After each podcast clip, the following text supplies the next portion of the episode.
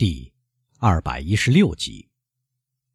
基督山威严崇高，完全变了样，交叉抱着手臂，朝浑身抖动着的年轻人走去。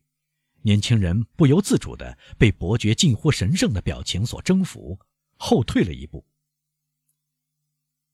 为为什么您提到我的父亲？他结结巴巴地说：“为什么要回忆起我的父亲，跟我眼下发生的事搅在一起？”因为我是救过你父亲的那个人。那时他想轻生，就像今天你想自杀一样。因为我是送给你妹妹钱袋、送给老莫雷尔法老号帆船的那个人。因为我是埃德蒙。当德斯曾让孩子的你坐在我膝头上嬉戏。莫雷尔又往后退了一步，踉踉跄跄，惊愕异常，喘不过气来。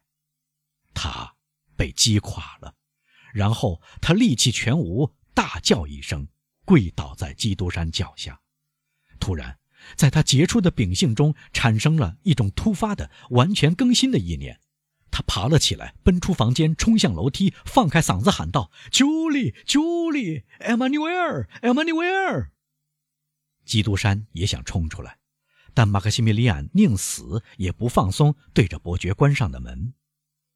听到马克西米利安的喊声，九里、艾玛纽埃尔、帕纳隆和几个仆人惶惶然地跑了过来。莫雷尔抓住他们的手，再打开门，跪下，他大声地说。声音被呜咽哽住了，跪下，这是恩人，我们的父亲的救命恩人。他就要说出，这就是埃德蒙·当德斯。伯爵抓住他的手臂，止住了他。朱莉向伯爵的手扑去，艾玛纽埃尔把他当作守护神一样拥抱。莫雷尔第二次跪下，用额头。撞击着地板。这时，这个铁石心肠的人感到他的心在胸膛里膨胀开来，从喉咙到眼睛喷出一股烈火。他垂下了头，潸然泪下。一时之间，在这个房间里响起崇高的眼泪和呜咽织成的音乐，即令是上帝最喜爱的天使。大概也觉得和谐动听。九里刚从感受至深的激动中回复过来，便冲出房间，下了一层楼，带着孩子般的快乐跑进客厅，掀开保护梅朗向那个陌生人赠送的钱袋的水晶圆罩。这时，艾玛纽埃尔用断断续续的声音对伯爵说：“哦，伯爵先生，您听到我们时常谈起。”我们不认识的恩人，看到我们以万分感激和敬爱的心情回忆他，您，您怎么一直等到今天才让我们知道呢？这对我们真是太残酷了，而且我几乎敢说，伯爵先生，这这对您自己也太残酷了。听着，我的朋友，伯爵说，我想。我可以这样称呼您，因为您不知不觉的做了我十一年的朋友。这个秘密的袒露，是由于您大概不知道的一件大事引起的。上帝可以为我作证，我本想把这个秘密一生都埋在我心灵深处。您的内兄马克西米利安用激动的举动，逼我讲了出来。我相信。他对这种举动已经后悔了。然后，看到马克西米利安往旁边靠在一张扶手椅上，不过始终跪着。看住他，基督山低声的天上说，意味深长的按一按艾玛纽埃尔的手。为什么？年轻人惊讶的回答：“我不能告诉你，但看住他。”艾玛纽埃尔环视房间，看到了莫雷尔的手枪。他的目光惊惶地盯住武器，慢慢地抬起手指给基督山看。基督山低下头来。艾玛纽埃尔朝手枪走了一步。让他放在那里，伯爵说。然后他走向莫雷尔，捏住年轻人的手。刚才震撼了年轻人的心的强烈激动，已让位于目瞪口呆。九里又走上楼来，手里拿着那只缎子钱袋，两滴闪光的快乐的眼泪，宛如两滴朝露，从他的脸颊流下来。这是珍贵的纪念品，他说：“别以为我们知道了救命恩人以后，这件纪念品对我就不那么珍贵了。”我的孩子，基督山红着脸回答：“请允许我拿走这只钱袋。你们知道了我的本来面目之后，我只希望你们对我怀有真挚的感情，记得起我。”哦。鸠里说，一面将钱袋按在心口上。不，不，我求求您，因为总有一天您要离开我们，因为总有一天很不幸，您要离开我们，是吗？您猜对了，夫人。基督山微笑着回答：“一星期内，我要离开这个国家，在这里，那么多本该受到上天报应的人，却生活得很幸福。”而我的父亲，却因饥饿和悲伤而死去。宣布了他即将离开巴黎的时候，基督山盯住莫雷尔，注意到“我要离开这个国家”这几个字说出来以后，还是不能把莫雷尔从麻木状态中唤醒过来。他明白，必须要为消除他的朋友的悲痛做最后一次努力。于是，拉起朱莉和艾玛纽埃尔的手，捏紧在自己手里。用父亲那样温和而威严的口吻对他们说：“我的好朋友们，请你们让我同马克西米利安单独待一会儿。”对九里来说，这倒可以使他带走那件珍贵的纪念品，因为基督山忘了再提起他。她赶紧拖走她的丈夫。“我们走吧。”他说。伯爵跟莫雷尔留了下来。莫雷尔像塑像一样。一动不动。好了，伯爵说，用手热情地拍拍他的肩膀。你终于恢复男子汉的本色了吗，马克西米利安？是的，因为我又开始感到痛苦。伯爵皱起眉头，看来他有点犹豫不决。马克西米利安，马克西米利安，他说：“你沉溺在这样的念头中。”不是一个基督徒所应有的态度。哦，放心吧，朋友。莫雷尔抬起头来说，对伯爵露出难以形容的苦笑。我不会再寻短见了。这样的话，伯爵说，就再也用不着武器，再也用不着绝望。不，为了治愈我的痛苦。我有比枪口和刀尖更好的东西。可怜的失去理智的人呐，你有什么呢？我有悲痛，他会置我于死命的。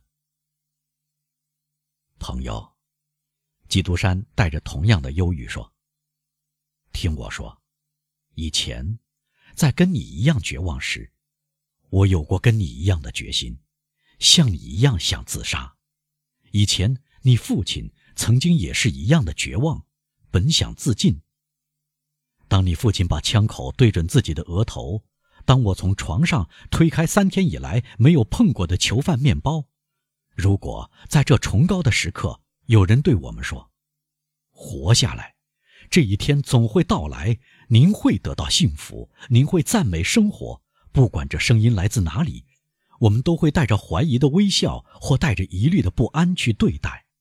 你父亲拥抱你时，多少次赞美过生活呢？我也多少次。啊！莫雷尔嚷道，打断了伯爵：“您只是失去了自由，我父亲只不过失去了财产，而我呢？我失去了瓦朗蒂娜。”看着我，莫雷尔，基督山说。这种庄严在某些场合，使他变得非常高大，使人折服。看着我，我眼里既没有泪，血管里也没有寒热，心脏也不因忧伤而沉郁的跳动，但我看见你悲伤欲绝，马克西米利安，我爱你就像爱我的儿子一样，莫雷尔，难道这不是在告诉你，悲伤就像生命一样，其中总是有着未知的东西吗？如果我恳求你。如果我要你活下去，莫雷尔，这是因为我确信总有一天你会感谢我保全了你的生命。我的天！年轻人嚷道：“我的天，您对我说什么来着，伯爵？小心，或许您从来没有恋爱过吧？”真是孩子，伯爵回答：“我指的是爱情。”莫雷尔说：“我呀，您看。”我长大成人以后就入了伍，直到二十九岁，我还没有恋爱过，因为我到那时为止所感受到的情愫都不应冠以爱情的名字。在二十九岁上，我见到了瓦朗蒂娜，近两年来我爱着她。近两年来，在这颗像一本书一样为我打开的心灵中，我看到了上帝亲手写下的做姑娘和做妻子的美德。伯爵对我来说，跟瓦朗蒂娜在一起，有一种无限的、无边的、未曾经历过的幸福，有一种在这个世界上太崇高、太完美、太神圣的幸福，因为这个世界没有把它赐给我。伯爵，对您实说吧，没有瓦朗蒂娜，对我来说，人间就只有绝望和悲伤。我对您说过，要抱有希望，莫雷尔。伯爵又说了一遍，那么小心，我也再说一遍。莫雷尔说：“因为您在竭力说服我，而如果您说服了我，您就会使我丧失理智，因为您要使我相信我还能再见到瓦朗蒂娜。”伯爵露出微笑。我的朋友，我的父亲，莫雷尔大声说，十分兴奋。小心，我第三次对您这样说。因为您对我的影响使我惶恐不安，小心您的话的含义。因为我的眼睛又生气勃勃，我的心重新振奋起来，复活了。小心，因为您要使我相信不可思议的事。如果您命令我掀起覆盖住雅伊尔之女的木石，我也会照办。如果您用手示意我行走在波涛上，我就会行走在波涛上面。请注意，我会服从的。要抱有希望，我的朋友，伯爵又重复了一遍。啊，莫雷尔从兴奋的高峰，又跌到悲哀的深渊。啊，您在戏弄我，您的做法就像善良的母亲，更确切地说，就像那些用甜言蜜语去平息孩子的痛苦的自私的母亲，因为孩子的喊声使他们疲倦了。不，我的朋友。我不该告诉您要小心，不，丝毫不用害怕。我会小心翼翼地把我的悲伤埋在我胸膛的最深处，我会使这悲伤变得非常隐晦、秘密，您甚至用不着去同情。再见，我的朋友，再见。相反，伯爵说，从眼下起，马克西米利安，你要在我身边，同我生活在一起。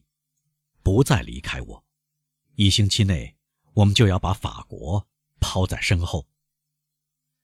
您始终对我说要抱有希望吗？我对你说要抱有希望，因为我知道治愈你的方法。伯爵，如果真是这样，您就使我更加忧郁了。您以为打击我的结果只是普普通通的悲伤，用普通的办法旅行就能安慰我？莫雷尔。既怀疑又不以为然的摇摇头。你要我怎样对你说呢，基督山？我会守信的。让我试验一下。伯爵，你在延长我的垂死挣扎，如此而已。这样说来，伯爵说，你心灵脆弱，没有力量给你的朋友几天时间进行试验了。你知道。基督山伯爵能力有多大吗？你知道他能指挥多大的人间权力吗？你知道他有足够的信心从上帝那里获得奇迹吗？上帝说过，人有信心可以移山。我期望的这个奇迹，你等待着它出现吧，否则，否则，莫雷尔重复这两个字，否则，小心，莫雷尔，我就认为你忘恩负义。可怜我吧，伯爵。我非常同情你，马克西米利安。听我说，我非常同情你。如果我在一个月内治不好你，按天算，按小时算，记住我的话，莫雷尔，我会让你面对装上子弹的手枪和一杯万无一失的、效果最迅速的意大利毒药。请相信我，超过了杀死瓦朗蒂娜的那种毒药。您一言为定。是的，因为我是个男子汉，因为正如我对你说过的，我也曾经想轻生。自从不幸远离我以后，我甚至常常幻想长眠的美妙乐趣。哦，当然，那一言为定了，伯爵。马克西米利安陶醉的大声说：“我不是答应，而是发誓。”基督山伸出手说：“以您的名誉担保，在一个月内，如果我得不到慰藉，您就让我自由处置自己的生命。”不管我做什么，您都不能说我忘恩负义。在一个月内，按天算，马克西米利安；在一个月内，按小时算。这个日期是神圣的，马克西米利安。我不知道你是否记得，今天是九月五日。十年前，你的父亲想自杀，我救过他。莫雷尔抓起伯爵的手吻着，伯爵任他这样做。仿佛明白自己应该受到这种崇敬。在一个月期满时，基督山继续说：“我们会彼此坐在桌前，桌上放着精良的武器，你可以死得痛快。反过来，你要答应我，等到那时要活下去，行吗？”哦，莫雷尔大声地说：“轮到我向您起誓。”基督山把年轻人紧抱在胸前。久久不放。现在他说：“从今天起，你跟我住在一起。你住在海蒂的房里，至少我的女儿可以由我的儿子代替。”海蒂，莫雷尔说：“海蒂怎样了？昨夜他走了，离开了您吗？不，等我同他会合。你准备好到香榭丽舍大街来找我，不要让人看见我。”离开这里，马克西米利安垂下了头，像孩子或使徒那样俯首贴耳。